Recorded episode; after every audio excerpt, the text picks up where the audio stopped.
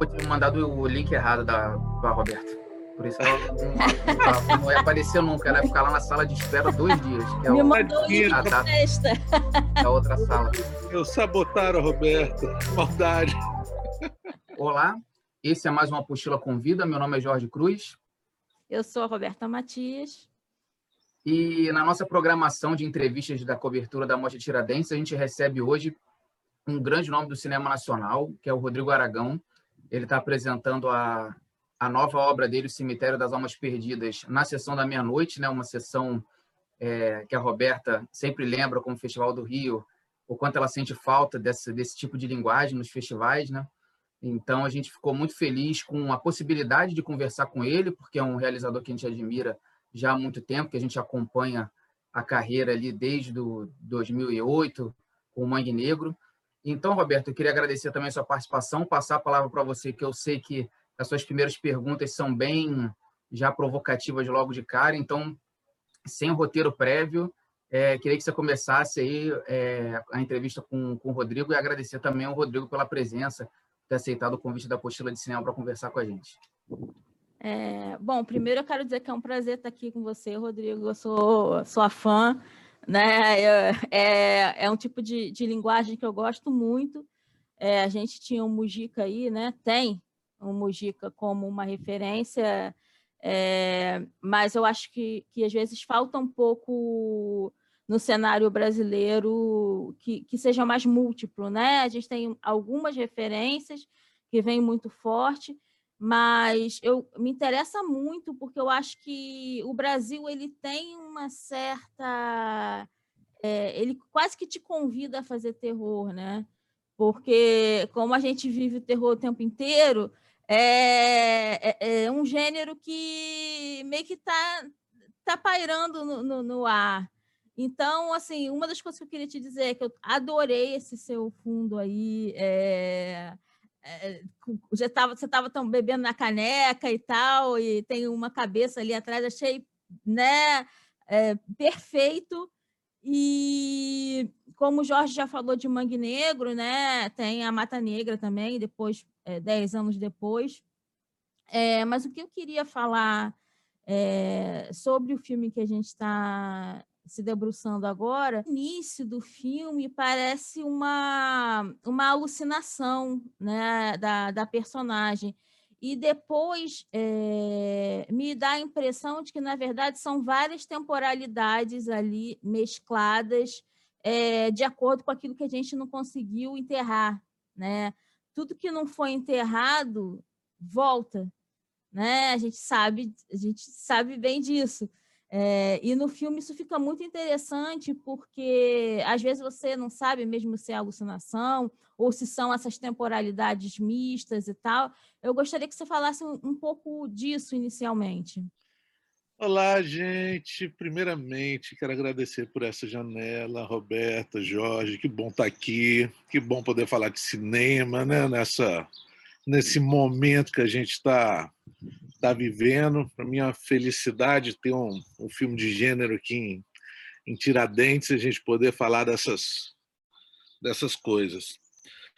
Bem, como você disse, é, o Brasil está convidando a gente para fazer filme de terror, né? Eu acho que o principal terror é você ver os noticiários nesse momento, né? Historicamente, o cinema de terror ele reflete os medos e os anseios é, da população, né? Naquela época e para mim o, o, terror também ele é uma uma chave para a gente fugir um pouco da realidade. É, não, fugir talvez não seja uma boa palavra, mas é isso. Abrir uma, uma nova realidade. Eu tenho um, um, um grande interesse é, no cinema fantástico, na fantasia, em transcender. Por isso que eu não tenho é, muita vontade de fazer um filme sobre violência urbana ou essas coisas que a gente vê todos os dias. O cemitério ele é um, um, um, roteiro que eu comecei a escrever em 2002, quando eu tinha vinte e poucos anos. Né? Eu lembro que meus primeiros rascunhos de, de, de, roteiro assim, foram lá pelos 13, 14 anos de idade, e eu sempre tive essa, essa uma sensação, uma frustração, uma coisa que, poxa, eu escrevendo isso aqui, será que eu vou conseguir filmar? Então eu sempre fui muito objetivo, desde a minha adolescência, em, em escrever coisas que seriam possíveis, viáveis, em, em cenários é, é, que existem aqui perto de casa, mas o cemitério não. O cemitério foi um, um, um roteiro é, escrito num momento difícil da minha vida, um momento que eu tinha um espetáculo de terror que está no filme, né? E esse espetáculo faliu, e as pessoas estavam, o grupo se estava se desfazendo, a gente tinha essa vontade de ser os novos baianos do terror, de viajar pelo país, assustando as pessoas. E esse sonho estava se desfazendo e o, o, o cemitério ele veio como um, uma maneira de, de extravasar isso. E, e foi um, um, roteiro que eu escrevi e falei: esse aqui não dá para fazer, ele vai para a gaveta. E ali na gaveta ele ficou por muito tempo, muito tempo mesmo. E assim foram cinco filmes, cinco longas metragens, quatro independentes. A Mata Negra foi o primeiro filme que eu consegui um edital, então pensei: olha, talvez, quem sabe, seja possível tirar aqui esse meu antigo sonho de de uma gaveta, quem sabe não dá para fazer ele. É, tiramos, eu coloquei ele num projeto, num edital de desenvolvimento, tive a felicidade de ganhar, isso me deu o direito de sentar a bunda na cadeira e, e reescrevê-lo agora com uma visão de pensando em como a gente ia fazer ele. Eu sempre me interessei muito por essa questão de, de sonho e eu tive uma assessoria, um, um né, do através desse edital do Alexei Abib, que para mim foi maravilhoso você ter um roteirista bom para caramba, que não me conhecia, que não era meu amigo e que não tinha é, é, nenhum envolvimento emocional com o roteiro. Tem gente que reclama disso, para mim foi excelente ver alguém tecnicamente falar: o seu roteiro tem esse problema, tem esse, esse, esse. E ele era linear. E era meio careta isso. Ele começava lá na, na Idade Média, ele vinha, vinha, vinha, vinha. E ele tinha um problema muito sério que o, o, protagonista do filme é um filme meio sem protagonista. O protagonista ele aparecia no terceiro ato. Aí, o herói não pode aparecer no terceiro ato e ele me jogou essa, esse pepino aí no colo de como diabos eu jogo esse protagonista pro primeiro ato, né? E aí eu peguei o terceiro ato do filme, joguei para o início embaralhei tudo e eu achei muito mais interessante quando o filme é, é, é, eu acho que ele ficou muito mais interessante dele e você, o público vai descobrindo, né? E essa parte do que é sonho, do que é realidade, na verdade, não importa muito, porque é tudo de mentira. essa, é uma, essa é uma beleza do cinema fantástico. Tudo é é fantasia, eu sempre falo, a fantasia é uma ótima maneira da gente pensar na nossa realidade, assim como olhar para o nosso passado, as mazelas, os crimes do passado também continuam todos aí é, no nosso presente, né, com roupagens diferentes, mas no nosso presente. Não sei se eu te respondi não, mas é, é isso. É, você me respondeu e me, e me provocou de volta.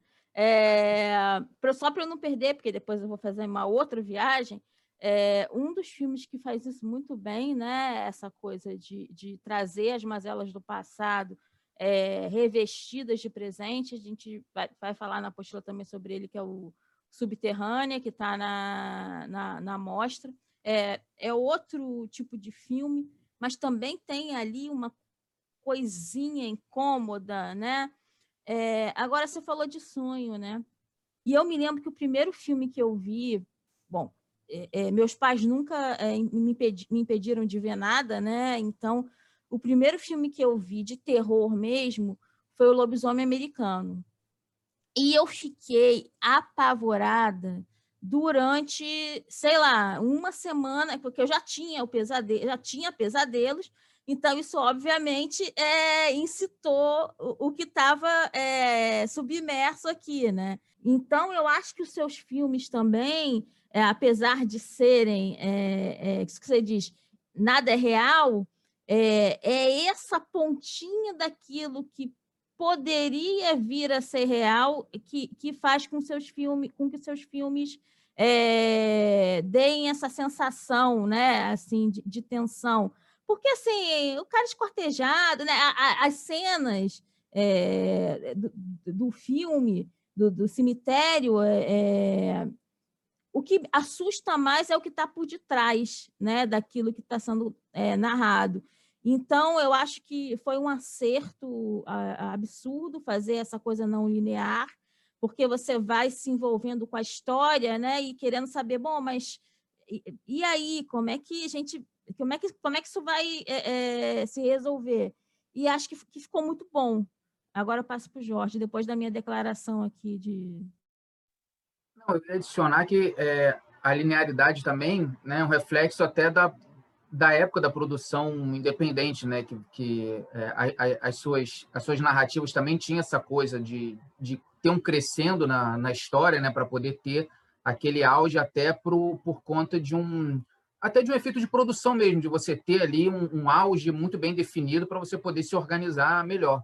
E a gente aqui a gente não acredita tanto na palavra evolução, né? a gente fala em transformação. Você já passou por vários por várias transformações na carreira, inclusive com orçamento, tamanho da, das suas obras. Então, queria que você falasse um pouco do, desse projeto específico. Né? A gente até conversou um pouquinho antes, você estava falando do, do tamanho dele, das possibilidades. Queria que você falasse desse, desse desafio de você ter um, um, um grande é, um, um, investimento por, por, trás do filme que te permitiu é, sonhar mais alto em, em, determinadas, em determinadas coisas e, e sobre essa o aprendizado que você que você vai trazendo ao longo ao longo do tempo é, que você não, não tem como deixar para trás da, da época independente.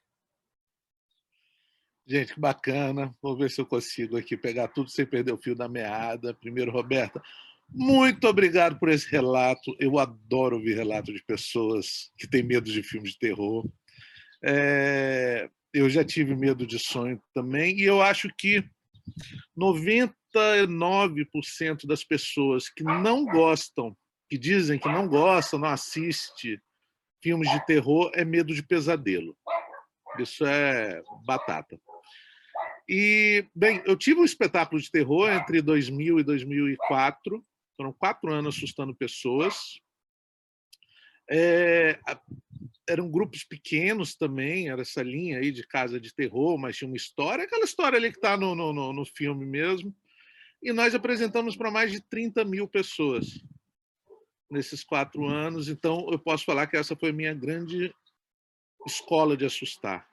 Né? Eu vi todas as reações possíveis, todos os gatilhos, todas as, as coisas que as pessoas têm. Até eu tenho uma teoria que as pessoas mais medrosas que têm são os marmanjos bombados que fazem jiu-jitsu.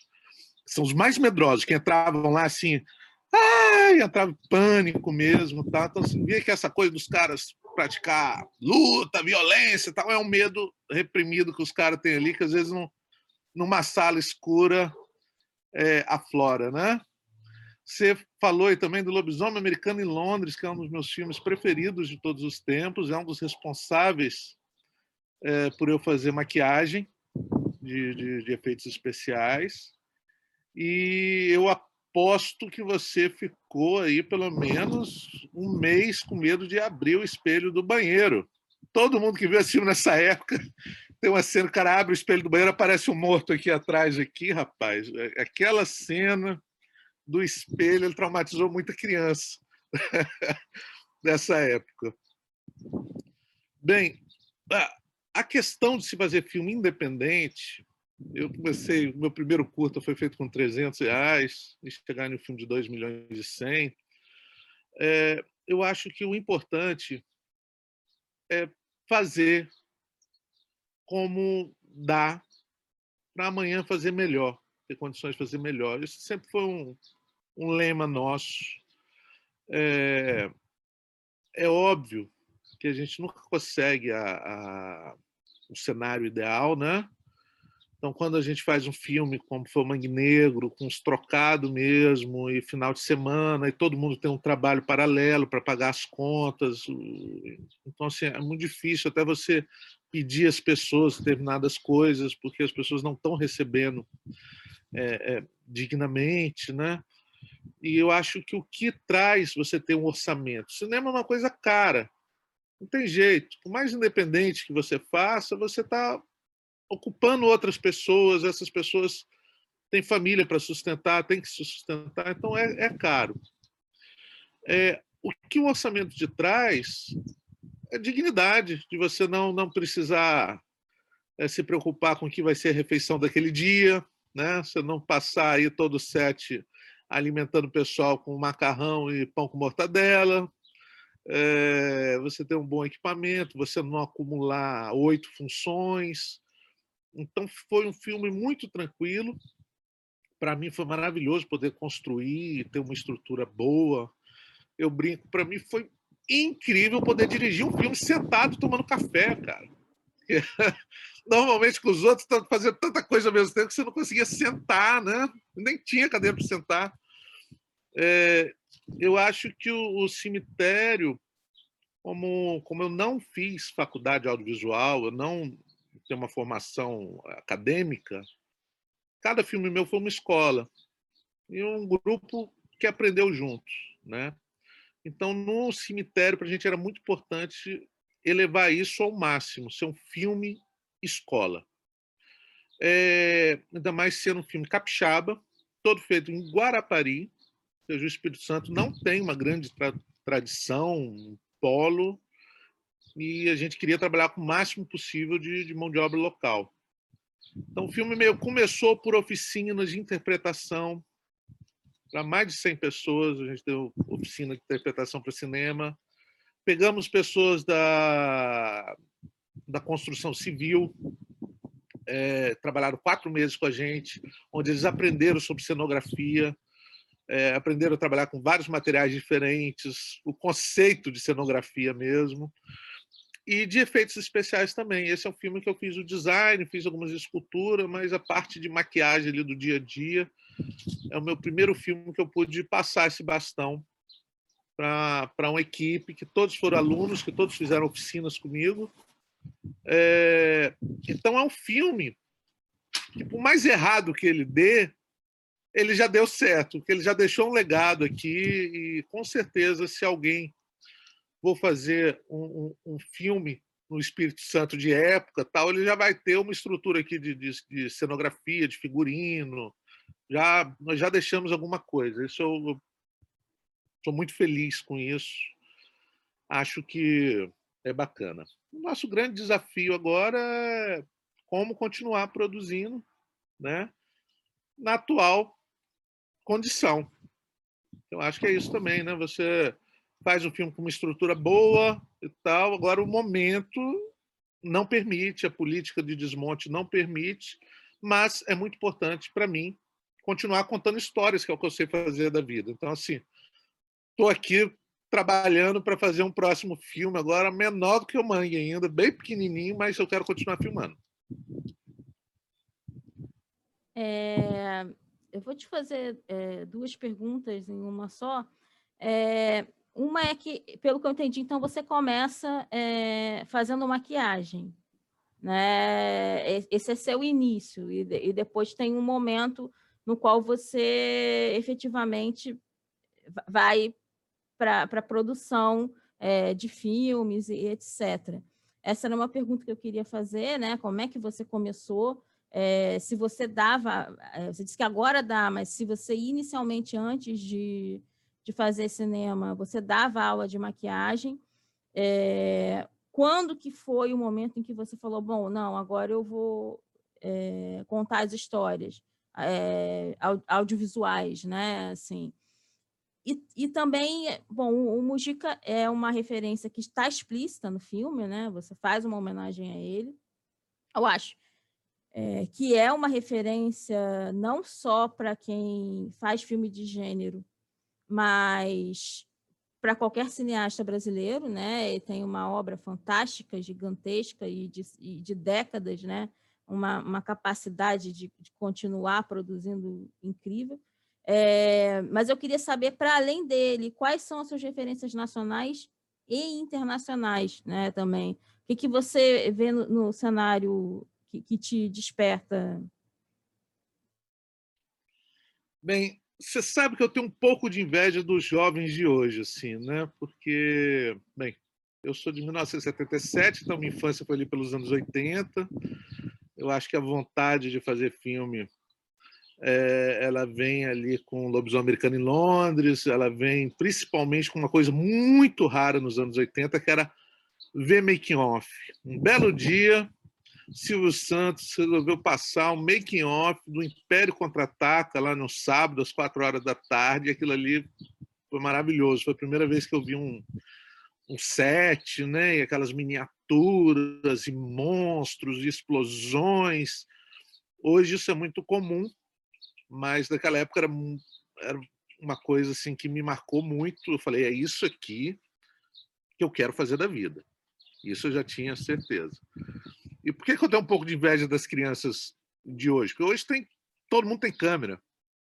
Celular, tal, câmera hoje é uma coisa fácil. Nos anos 80, 90, uma câmera era um sonho distante, cara, muito distante. Na minha casa lá, como é, meu pai tinha projetores, 16 milímetros, até tinha uma filmadora Super 8 lá, mas não tinha nem filme, muito menos onde revelar, né? Então, assim, se brincava com uma filmadora ali, mas não, não tinha muito o que fazer com ela, não.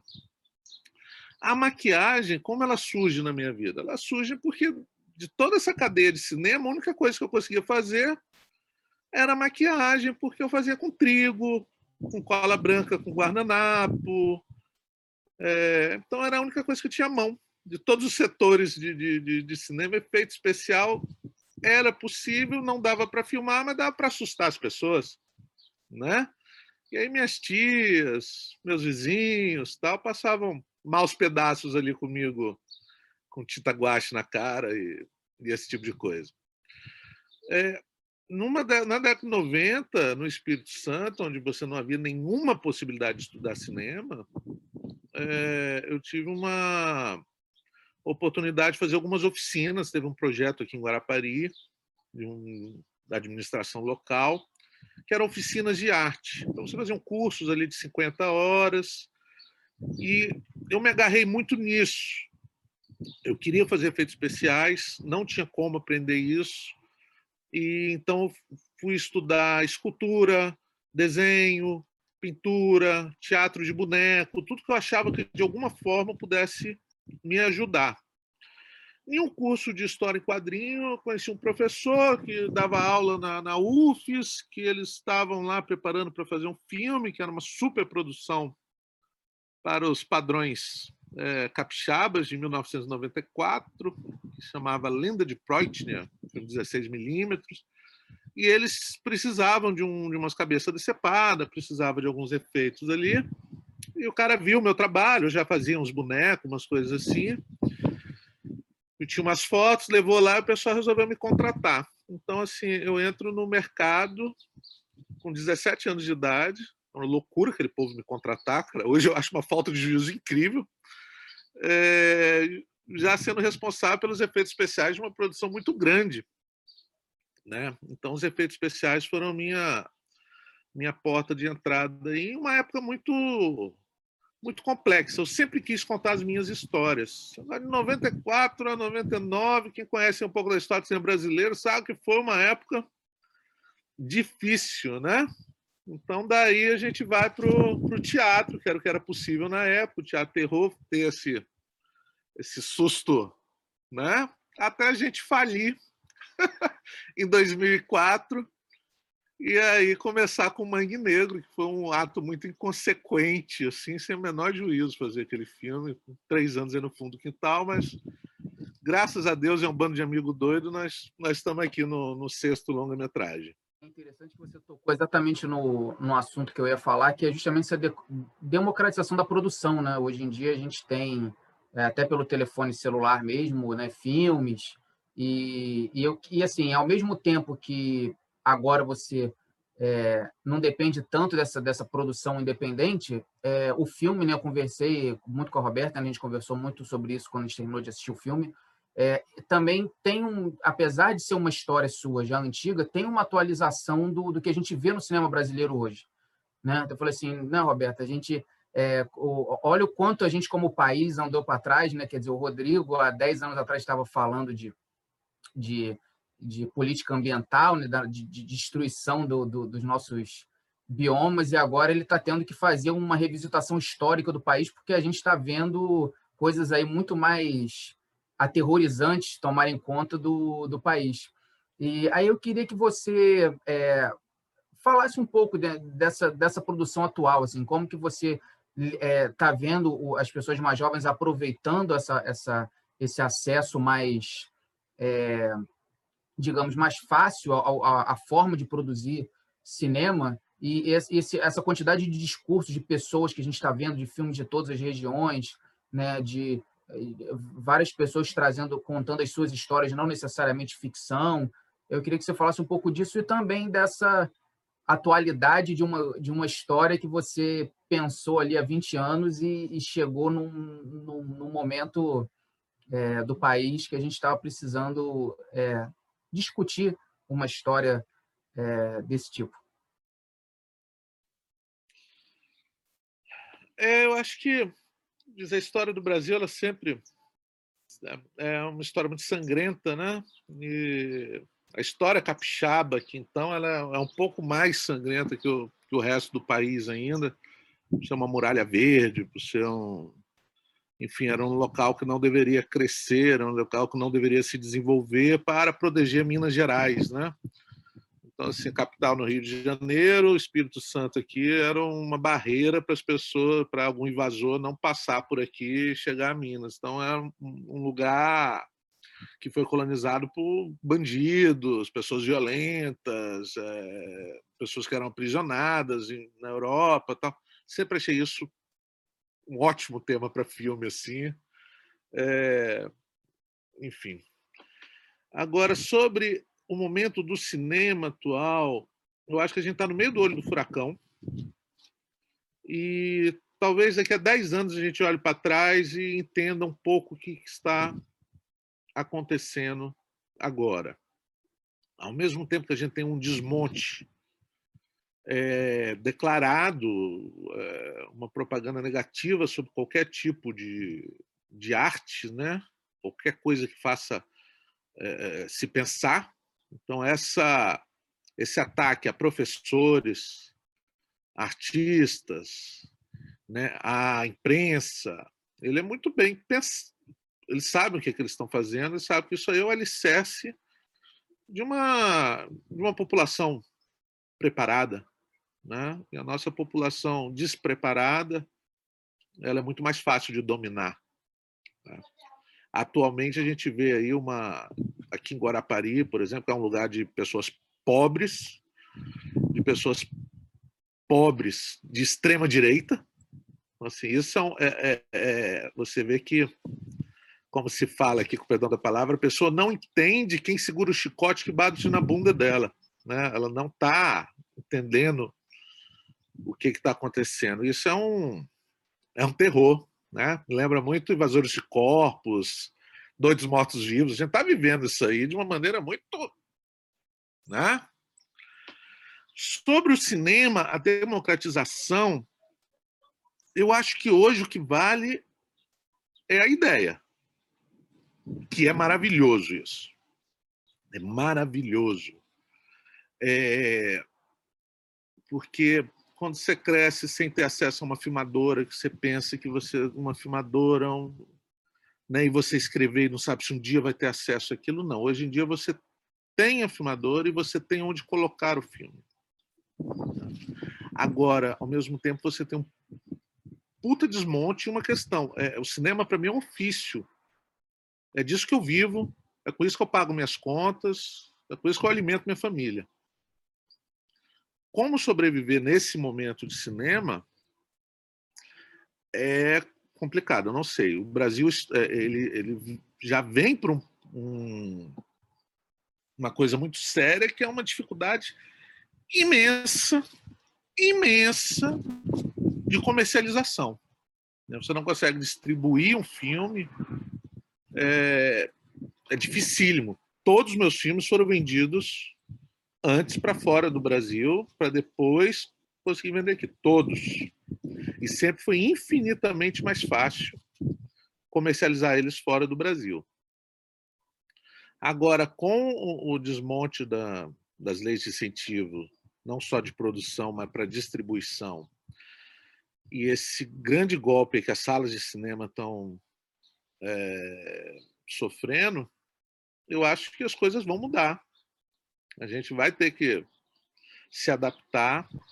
Agora, como colocar a comida na mesa, eu não sei. Sobre as referências, é, é, eu sempre tive como espelho caras que começaram a fazer filmes meio com os amigos. Meus dois, é, tem três heróis assim que eu tenho, que é Peter Jackson, quem acompanhou o começo de carreira dele ali com, com Náusea Total, Meat Feebles, Fome Animal, né? são filmes de muito baixo orçamento. Tem um cara que mudou né, a história do país dele com, com cinema, com tamanho da produção que ele chegou. Sam Raimi fez Evil Dead em 83, tal, foi um filme que me sempre tenho ele aqui na cabeceira da cama. E o Mojica. O Mojica. O Mojica, não só pelo histórico dele, e eu acho que uma das grandes felicidades da vida que eu tive foi poder ver o Mojica na cadeira de diretor e ele faz uma coisa que ele, ele, ele me deixou algumas coisas assim. Chico, eu moro na roça, bicho, tem cachorro. Psst, vem cá, rapaz. É, uma das grandes coisas que o Mojica me deixou foi um dia que a gente foi filmar e ele estava dirigindo aqui o curta do Saci e era no meio da mata, assim, a gente tinha que ir num lugar e estava chovendo muito e estava chovendo muito mesmo. E eu, como produtor, estava levando ele ali de carro preocupado, né? Mujica, poxa, essa chuva, hein? E ele lá no carro com o cigarrinho dele. Lá no que tem a chuva. Fala, Mujica, mas a chuva vai atrapalhar filmar. Não tem problema, Rodrigo. Se chover, chove na fita. E isso é uma coisa que eu quero colocar na parede da minha produtora, que é meio isso. Se chover, chove na fita. Então a gente tem que se adaptar ao momento. Então, se eu, no momento é possível fazer filme com celular, eu vou fazer com celular, né? Não é o ideal, né? Não vou dar emprego. O, o cemitério foi emprego para 200 pessoas direto, né? Então, senão, infelizmente, isso vai ser difícil, mas a gente vai fazer da maneira que der. Eu acho que essa é, é a linha de raciocínio. É, fazer um breve comentário depois a gente vai ter que fechar a sala porque está terminando. Mas achei curioso você falar é, dos mortos-vivos, né? porque a, a, o nome da minha crítica para o cemitério ia ser Mortos em Vida. E aí eu troquei, botei mortos e vivos, né? porque eu acho que, na verdade, é, é essa ambiguidade que a gente anda vivendo, né? É, de tentar é, é isso que você falou, quase que permanecer vivo, às vezes não rola, né? Às vezes fica meio zumbi, né? É, o zumbi aparece, mas era isso, era só para dizer que é uma coisa que, que fica é, bem forte no filme, né? Eu ia fazer uma pergunta para ele. Ah, pai, você está bebendo café? Muito café. Bebo eu, café pra... eu queria que você mostrasse a, a sua caneca. Ganhei de presente. Pô, não tem como perder essa. Pode começar, Jorge. Eu ia, eu ia fazer uma pergunta, né, antes de, de, de, falar especificamente de Tiradentes, que você falasse também um pouco da ampliação do público, né? Você, no, nos últimos anos, né, tem até um, um, um registro no, no filme, nos créditos do filme, é, com a CCXP, com todo um mercado dentro do, do cinema fantástico é, mais, cada vez mais pessoas estão tendo contato com, com seus filmes, né? Mas o cinema nacional como um todo ainda carece dessa ampliação de público um pouco, né? A gente não é, não, ainda tem uma, uma narrativa, ainda tem uma quantidade de filmes produzidos em outros países que tocam mais o grande público do, do que o, os brasileiros. Queria que você falasse um pouco disso, dessa sua receptividade com um público maior, que gosta também de, é, de produções fantásticas mais tradicionais, e, e um pouco como o cinema brasileiro também é, pode se, se articular para poder trazer mais, é, mais acesso, mais obras para esse público grande, esse mercado enorme que a gente tem é, dentro do, do, desse tipo de narrativa. Bem, vamos lá. Nós não chegamos ao, ao grande público ainda. Eu acho que vai demorar um pouco. É, o brasileiro é fã de terror. Isso é um fato.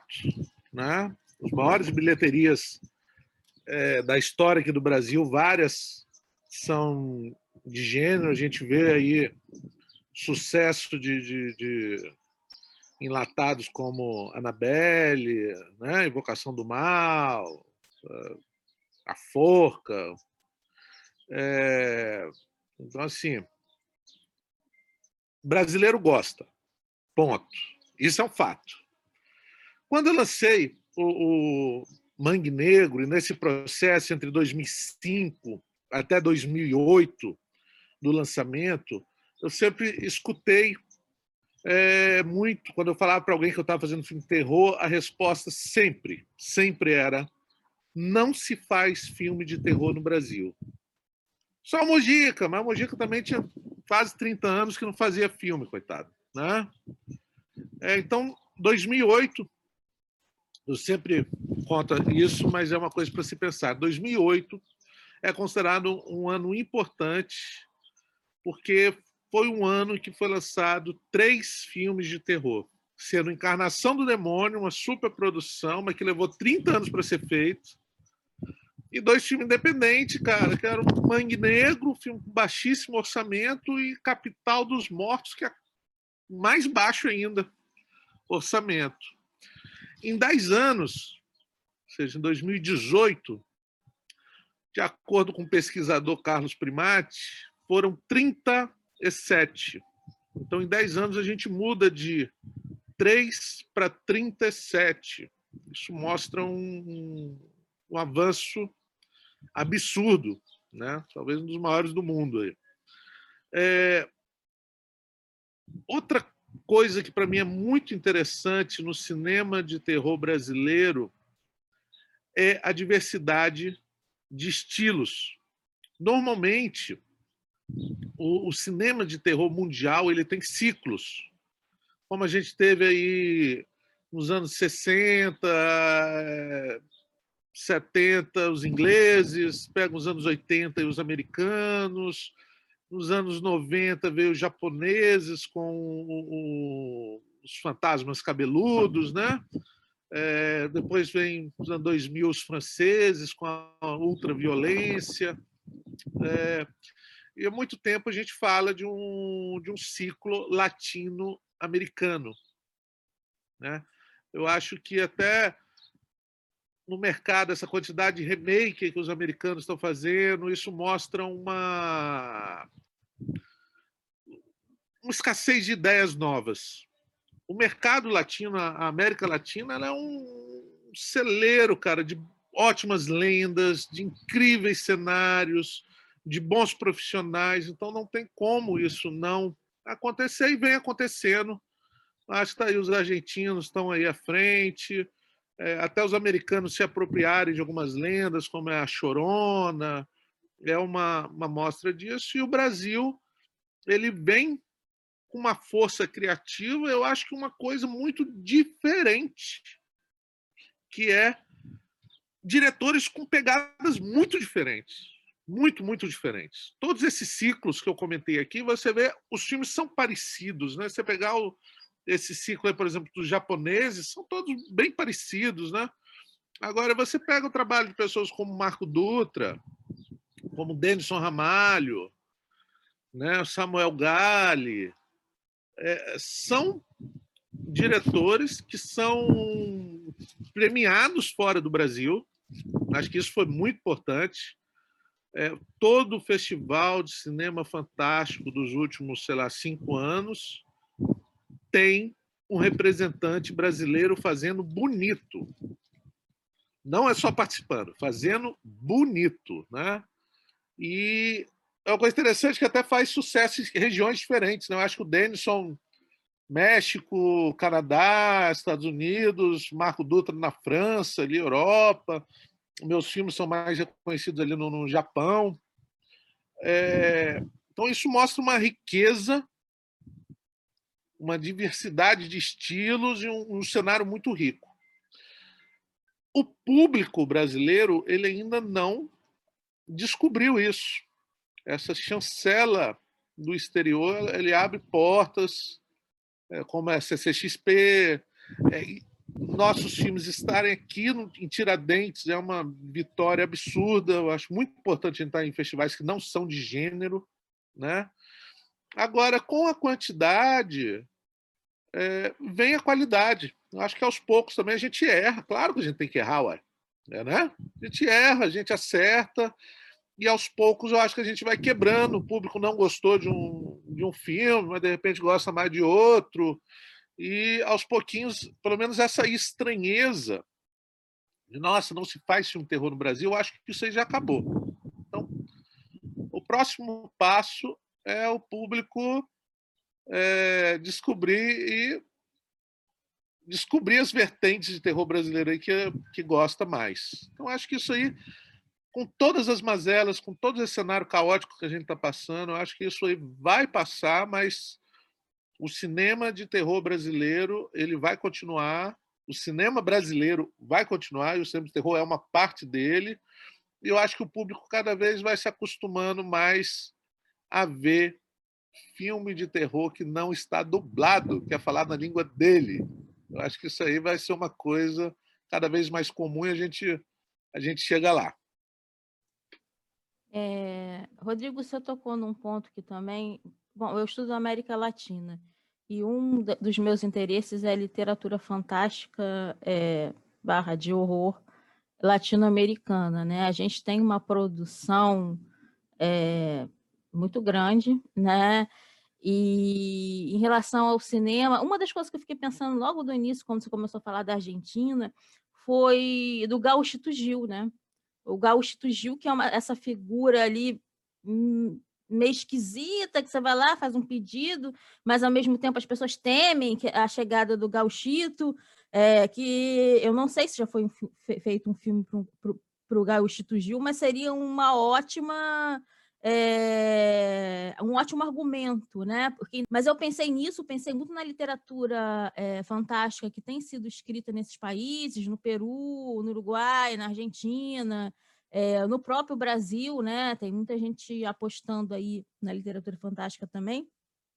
Só que aí eu pensei no, no termo que você usou, né?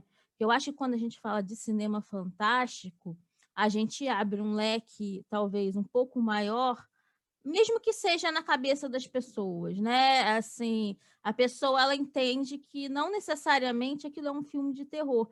Eu acho que foi o que aconteceu, por exemplo, com o Marco Dutra, com a Juliana Rojas, né? É, é, aquilo ali é cinema fantástico. E aí o público é, começa a pipocar. A minha pergunta para você é: você não acha que houve, né? A gente sabe que é muito difícil fazer cinema é, de gênero, ainda mais com essas produções, de ter que ter maquiagem, ter que ter isso, aquilo, com pouco dinheiro. Mas você não acha que em determinado momento também os realizadores encontraram uma maneira de realizar e por isso é, entenderam que talvez houvesse uma linguagem, por mais múltipla que seja, houvesse uma linguagem brasileira e latino-americana de se falar de filme de terror e que talvez o público ainda não tenha é, visto isso, né? É, é. Você sabe que uma das felicidades que o cinema me trouxe na vida foi conhecer o Brasil. Eu minha principal fonte de rendas sempre foi a maquiagem, os efeitos especiais. E eu já viajei o país quase inteiro. é, dando oficinas, ensinando as pessoas a fazerem maquiagem com pouca grana, é, muito focado na nossa realidade. E eu sou um apaixonado por causo.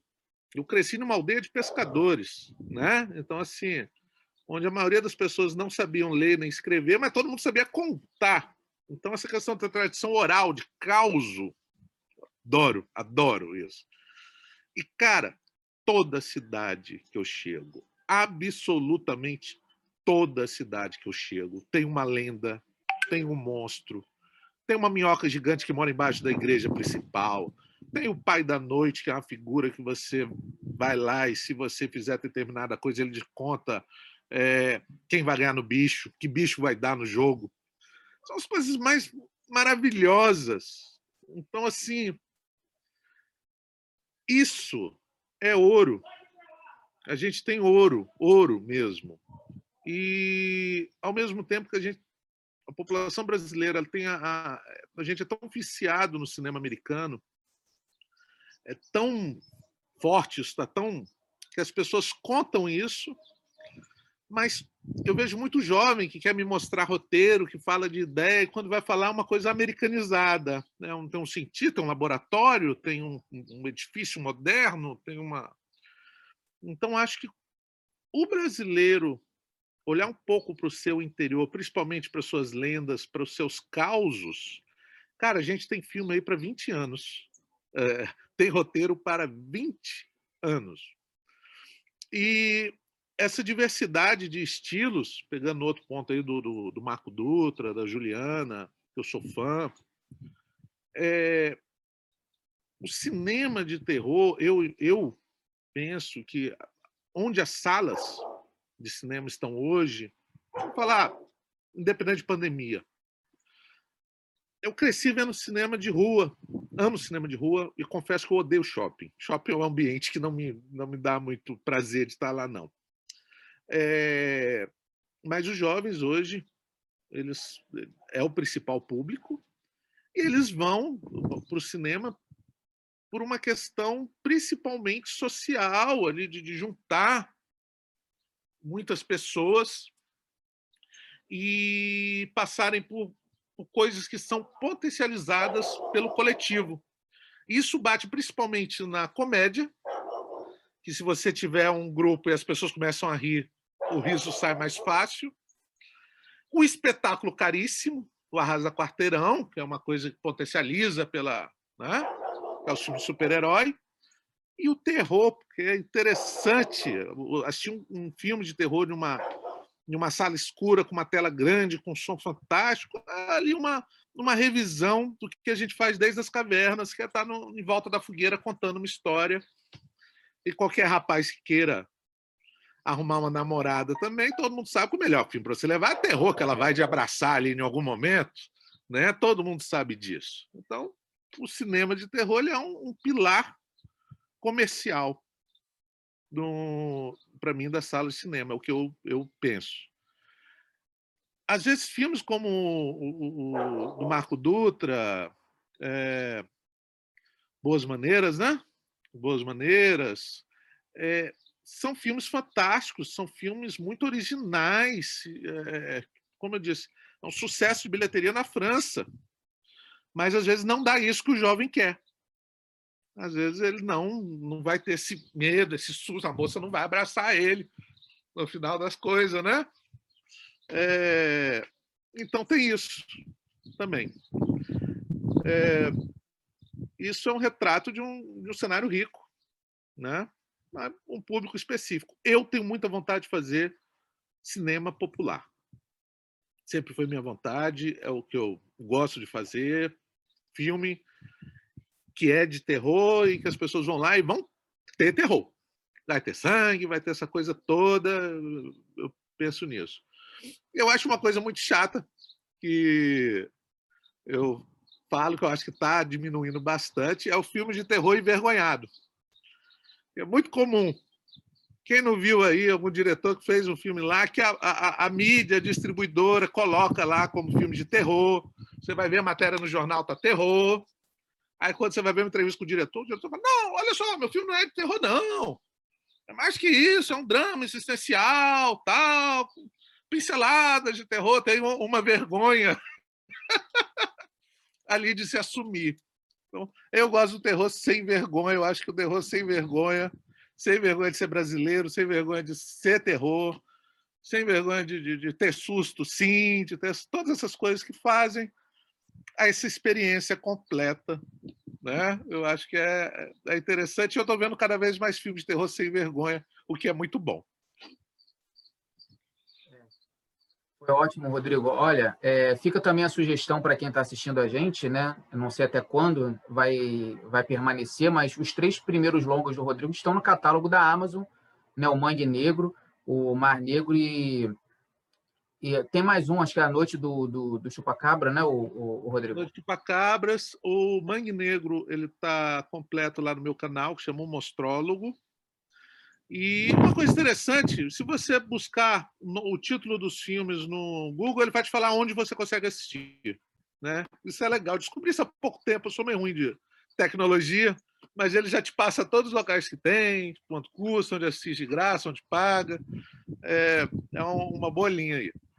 É, dá para dá acompanhar o, o, o, parte da carreira dele pelo serviço de streaming e aproveitar Tiradentes para assistir. É, até o dia 30, o Cemitério das Almas Perdidas vai ficar disponível. Depois a gente torce para que os cinemas né, tenham segurança o mais rápido possível para o filme também é, se encontrar numa tela grande, porque ele merece uma direção de arte incrível, é, um, um, uma narrativa histórica espetacular.